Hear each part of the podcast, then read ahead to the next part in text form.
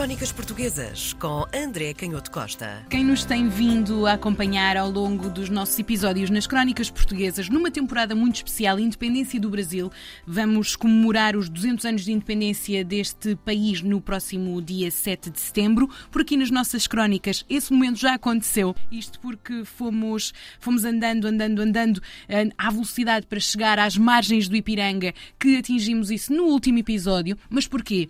Porque, como falava com o nosso grande historiador, o André Canhoto Costa, a independência é só o início daquilo que agora é a criação de um país. Porque temos aqui agora que perceber, ok, foi declarada a independência, quais são os passos a seguir? Os diplomatas ou os outros países reconhecem logo o Brasil e depois, como é que é a estrutura política efetivamente desta nova nação? Uh, Dom Pedro é o rei, é quem vai uh, governar na, na totalidade aquele espaço? Essa, essa é a grande questão, é muito bem sintetizado. São os dois grandes problemas e quem governa, quem manda, e por outro lado, o reconhecimento diplomático.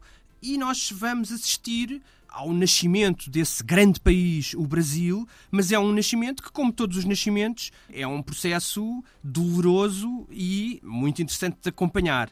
Eh, logo naquele dia, ou logo nas semanas seguintes, nos dias imediatamente logo a seguir, há um certo entusiasmo e há quase um clima de euforia. Há a célebre uh, recepção no Teatro da Ópera, ainda em São Paulo, esse espaço com mais de 350 lugares, repleto, onde se aguarda o príncipe e onde o irmão da Domitila, o Francisco de Castro, terá sido ele a abrir a, cortina para que o primeiro rei brasileiro, como tu dizias há pouco, aparecesse diante da, da plateia da e de, desses burgueses de São Paulo. Aliás, o próprio Dom Pedro tinha composto hino da independência durante o dia, mas é muito curioso porque logo a 13 de setembro a Leopoldina escreve para o Dom Pedro a pedir-lhe que ele regresse ao Rio de Janeiro, quase como a lembrar, bem, a independência está feita, mas isso é só e o, o. Resto, exato. Falta, falta tudo o resto. E o resto implicava uma série de problemas uh, muito difíceis de resolver e um conflito de interesses de um país gigantesco, com uma diversidade absolutamente exuberante,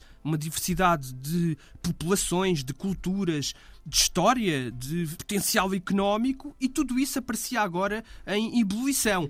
O Dom Pedro percebe a mensagem, enquanto os Correios normalmente demoravam oito dias a fazer o caminho de São Paulo-Rio de Janeiro, ele vai demorar apenas cinco dias, como se quisesse chegar o mais rapidamente possível, quando talvez tenha lembrado de que agora era preciso resolver ah. uma série de, de, problemas. A primeira coisa que vai fazer no Rio de Janeiro, e isso é inteligente, é tentar cativar a oposição, que era a oposição das lojas maçónicas, que era muito radical, mas muito organizada, quer de outros grupos mais republicanos, de cultura mais democrática, muito ligadas às profissões dos artesãos e também aos grupos que tinham menos direitos. E seguindo também aquilo que já tínhamos visto em outros pontos da Europa e na América do Norte. E a verdade é que uh, ele vai tentar cativar essa oposição. Entretanto, assina o decreto que cria o escudo de armas, porque os símbolos, os emblemas nestas coisas, Sim. como sabemos, também são muito importantes e é aqui que aparece o famoso verde da primavera e o amarelo doiro com aquela estrutura, não é? O paralelograma verde e um quadrilátero romboidal cor de ouro, que ainda hoje eh, nós reconhecemos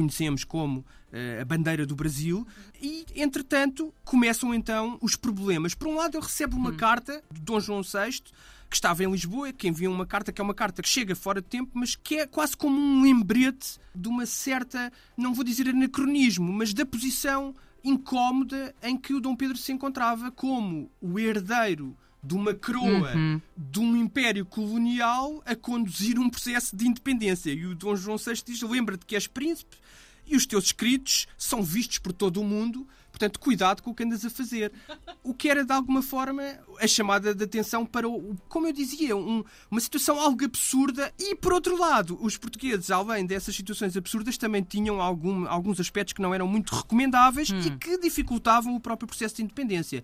Não nos esqueçamos que, enfim, na maioria do liberalismo europeu, havia correntes muito fortes, muito expressivas, mesmo entre os aristocratas, mesmo entre alguns dos proprietários de grandes fortunas, de grandes negociantes, era um liberalismo que era anticlerical, em muitos dos casos, e era um feroz defensor, era um liberalismo que, em muitos dos casos também, não obviamente de forma total, mas era, em muitos dos casos, e em muitos desses aristocratas, como eu dizia, muitos desses burgueses ricos, um liberalismo defensor dos direitos humanos e progressista. Ao contrário do que acontecia em Portugal, e essa herança estava presente também nas elites brasileiras, onde o liberalismo tinha a presença forte de, da aristocracia rural, que muita dela se apresentava como liberal e como monárquico ou constitucional, sendo a aristocracia rural economicamente conservadora, mas não só economicamente conservadora, mas também por ser economicamente conservadora, era favorável à escravidão. E, portanto, isto era uma marca do liberalismo hum. português,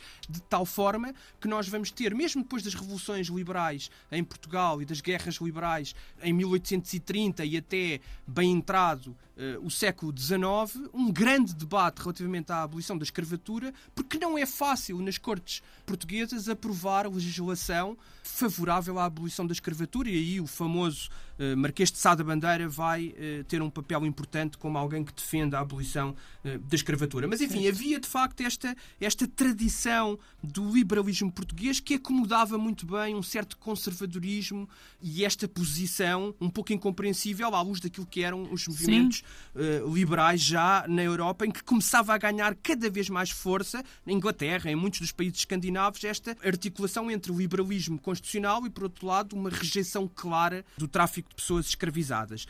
Isso depois comportava também aspectos, como tu dizias, do desenho constitucional, de quem mandava. E começam então as discussões, muito em Pernambuco, isso é muito claro num, num grande livro do historiador brasileiro Evaldo Cabral de Melo, que fala da outra independência de forma irónica e que cita, por exemplo, o padre Venâncio Henriques de Reisente, que era um grande crítico da preponderância do executivo sobre o poder legislativo, e aqui começam os problemas constitucionais que, de alguma forma, vêm praticamente até o século XX. As diferenças de opinião, as constituições devem dar mais poder aos governos, devem dar mais poder aos parlamentos. Como é que mexiam os pratos da balança, Como não é? Como é que se equilibram os pratos da balança? E, portanto, ele vai dizer, esse padre Venâncio, que se não tivermos cuidado, a Constituinte é, é como uma oficina de serralheiros onde se fabricam os ferros, as correntes com que se vai prender o Brasil. Estes conflitos estão em efervescência.